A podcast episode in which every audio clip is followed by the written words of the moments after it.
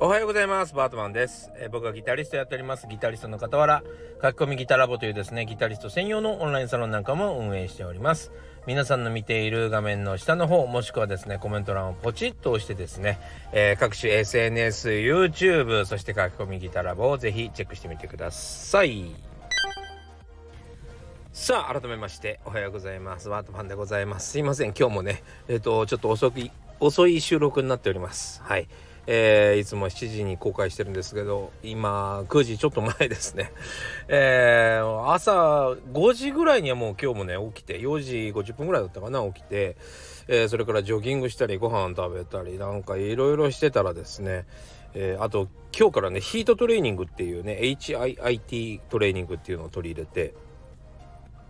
あの、心臓強化を始めました。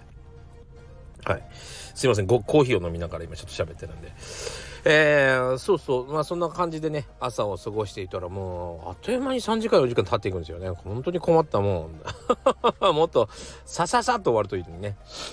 えー、というわけでですね今日はちょっと2つごろ2つぐらいお話しようかなと思います。昨日の YouTube、えー、昨日 YouTube を配信しましたのでそちらをご覧ください。というなぜ、えー、40歳以上そして40歳以下では、えー、練習の仕方考え方を変えなければならないのかみたいなところをですね昨日お話ししました、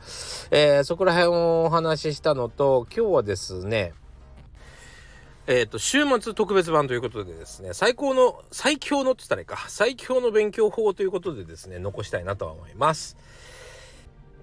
さあ、というわけでですね、昨日はあの40歳以上の方に、まあ、あの、こういうふうに勉強するといいんじゃないですかって、ギターに関わったらいいんじゃないですかということでですね、あお話ししました。で、まあ、なんで40歳と分けるかっていうところもあるんですけども、まあ、ここはね、はっきりしたところがあって、やっぱね、10代、20代っていうのは、やっぱりこう、自分の、まあ、ビジネスにしていく、ね、これを生きる糧としていくために、まあ、例えばまあ、ビジュアル系みたいに化粧するっていうこともあったりするでしょうね。えー、そうじゃなくてもテクニックバリバリで人を引きつける、こんなに若いのにこんなにすごい演奏する人がいるんだみたいに、えー、ちょっと、脚色してというかねちょっと派手に見せて派手に自分の才能をこう見せるみたいなことも必要になってくると思う。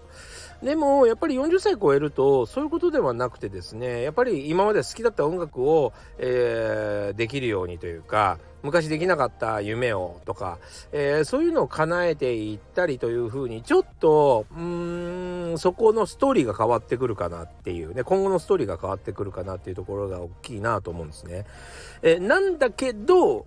なんていうのかな、巷に溢れている情報っていうのは、意外と、うん、その、何、若者向けで、その若者向けに飛びついちゃってる、えー、おじさんおじいちゃんみたいな人たちもいるし、えー、そう、逆にその若者なのに、すごい、あの、何年を、年上向けの情報に飛びついちゃったりとかね。なんかそういうのがあって、そのせいでね、なんか瞑想してる人たちが結構 多いなと思ったんで、えー、40歳からはこういうとこ、こういうふうに、えー、目標を持ってとか、こういうふうに、とか、なんつったらいいのかな。例えば、うん、ギターの構え方にしても、まあ20代、10代、20代だったら変な持ち方でもいいよね。で、変なギターでもいいよね。それが、なんつうのかな。うーんビジュアル系にとって必要だったりとか見た目にとって必要だったりすればもちろんあのー、大事な衣装みたいな感じになるからそれはいいと思うんだけどなんか50にも60にもなってなんか鬼が持つようなさ 鬼の金棒かそれっていうぐらいのトゲトゲしいギターをわざわざ1本目に選ばなくていいじゃん。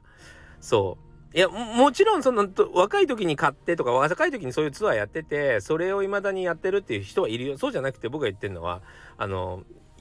40超えてギターを始めようとか思った人ね。このコロナ禍で、えー、ギターでもやってみようかなみたいな人たちのために言ってるのね。そう。でだからやっぱりそのどこがスタート地点とか、えー、どういう目標を持ってるかによってもですね随分なんかこう学び方って変わってくるんですよね。学ぶことも変わってくる、実は。そう。だから、そこら辺はね、なんか、ちゃんと分かっといた方がいいんじゃないかなということでですね、昨日動画出しました。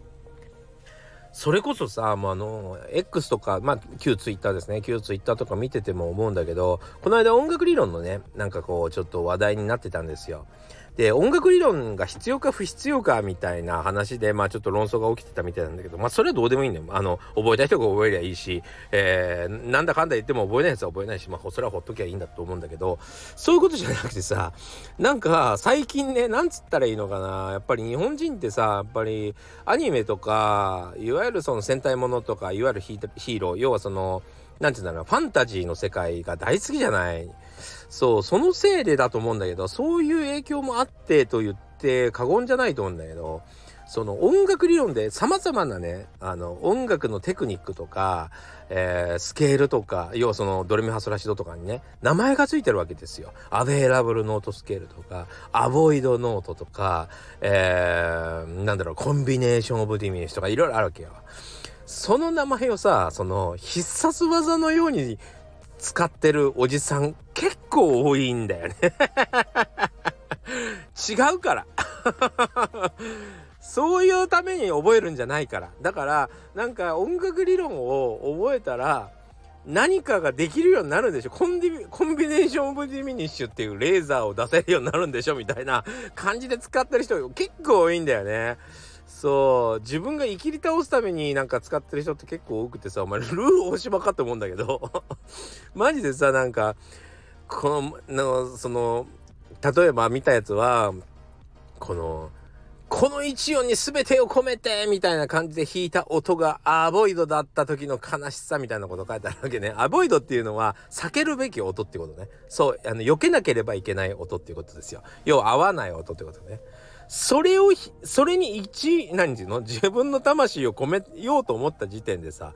そのあの込め悲しいとかそうじゃなくてあのただの下手くそなわけじゃない。なんでなんでそんな言い方わざわざ下手なやつがしなきゃいけない？下手だなでいいじゃん。そう意味わかんないんだけど。まあ面白いけどね。でもまああのそういう情報がもう今めちゃくちゃ増えてさなんかこう本当に時間の無駄というかもう何というか。まあそんなにね自己承認欲求みたいなのを満たすためにいろいろ語らなくてもさ音楽は本当に美しいメロディー美しいハーモニーそしてねあの素晴らしい演奏に、え、それを彩るステージングとか衣装とかもういろいろいいところあるからあの大丈夫。しっかり、えー、僕の YouTube 見てですねあの楽しさをこういかに早くゲットするかみたいなところをちゃんと分かってもらえればあのもうすぐ楽しくなりますんで、えー、ぜひあの一回ご覧ご覧ください。あのどうも語りがちの人ほどぜひ見てほしい。はい。というわけでですね、ぜひ YouTube、あの概要欄にリンク貼っておきますので、えー、ぜひ見てみてください。何歳からでも早弾きはできる。早弾きを諦めた大人ギターリストに夢を達成させた革命的な方法を詰め込んだ一冊がヤマハから発売。プロギタリストであり3.5万人 YouTuber 末松和人の1日10分40歳からの早弾き総合革命。購入は Amazon 全国の書店にて。さあというわけでですね今日は週末なので、えー、究極の勉強法ということでですねお話ししたいなと思っております。えー、というわけでですね、えー、もうほんとねこの勉強法で僕は全部統一し始めて全ての勉強が面白くなってこの勉強法だったらもうねいつまでも何でもやれるなと要は今僕の問題は時間だけです。時間が足りない 時間と体力が足りないね。そう。あの本当に起きたらもう起きてる間ずっと例えば16時間全部仕事につあじゃない記憶に費やせれたらいいのにね。なかなかやっぱり集中力もそうだしいろんな仕事やんなきゃいけないからえー、なかなかちょっと集中できなくってやっぱり1日1時間もしくは2時間ぐらいしか勉強できないというのが正直なところなんですけどもまあまあまあそんな話はどうでもいいとしてじゃあ究極の、えー、勉強の方の方法をねお話ししたいなと思います。そのいろんな勉強方法をやってみてこれが一番最強ですね。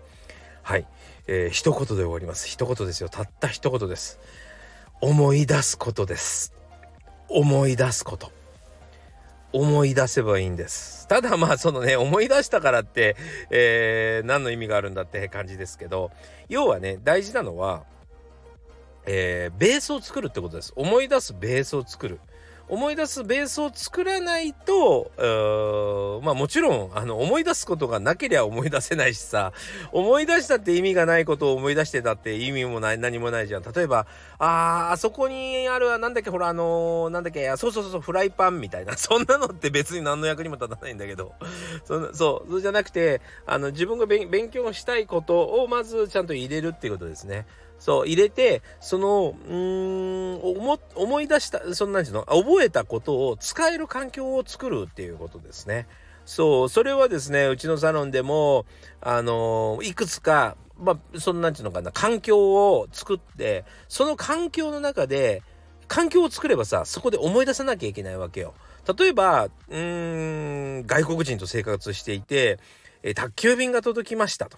宅急便が届いた瞬間に、ああ、俺が行くよって言う時に、ああ、俺が行くよって、なんて言えばいいんだろうって思い出すよね。こんな感じで、環境が、えー、思い出させてくれるってこともあるし、特にギターとかさ、今僕がやってる英語とかは、自分で環境を作らないと思い出すところがないわけよ。だから、簡単に言えば、思い出す環境を作ればいいわけですね。そう例えば僕は今英単語1900っていうのをやってるんだけどそれの最初の100文字を100ワードをですね一生懸命思いあの覚えてるわけですよ。覚えようと100個100個限定にして100個、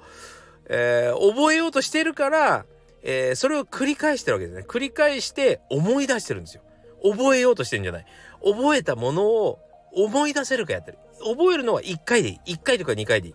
それを一回とりあえずさらーっとやってみて、そうだな、はい、コンシダーは、はい、それですね、アローはこうですね、はい、とかって思いながら覚えて、それをいかにアウト、あの、その、思い出せるか。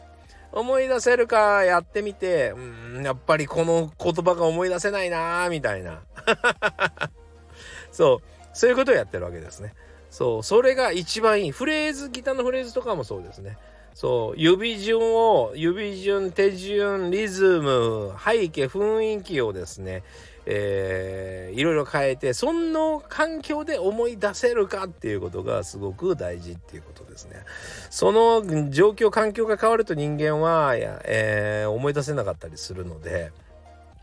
そう、えー、そういう、えー、状況を作り出す、その環境、そしてインプットする内容をまず決める。何を覚えていっていいのか、何を覚えたらいいのかってことを覚えるってことがですね、めちゃくちゃ大事ですね。はい。えー、ぜひやってみてください。思い出すことです。はい。というわけで、えーえー、今週末、週末ですね、えー、楽しい週末になりますように、また次回お会いしましょう。それでは、またね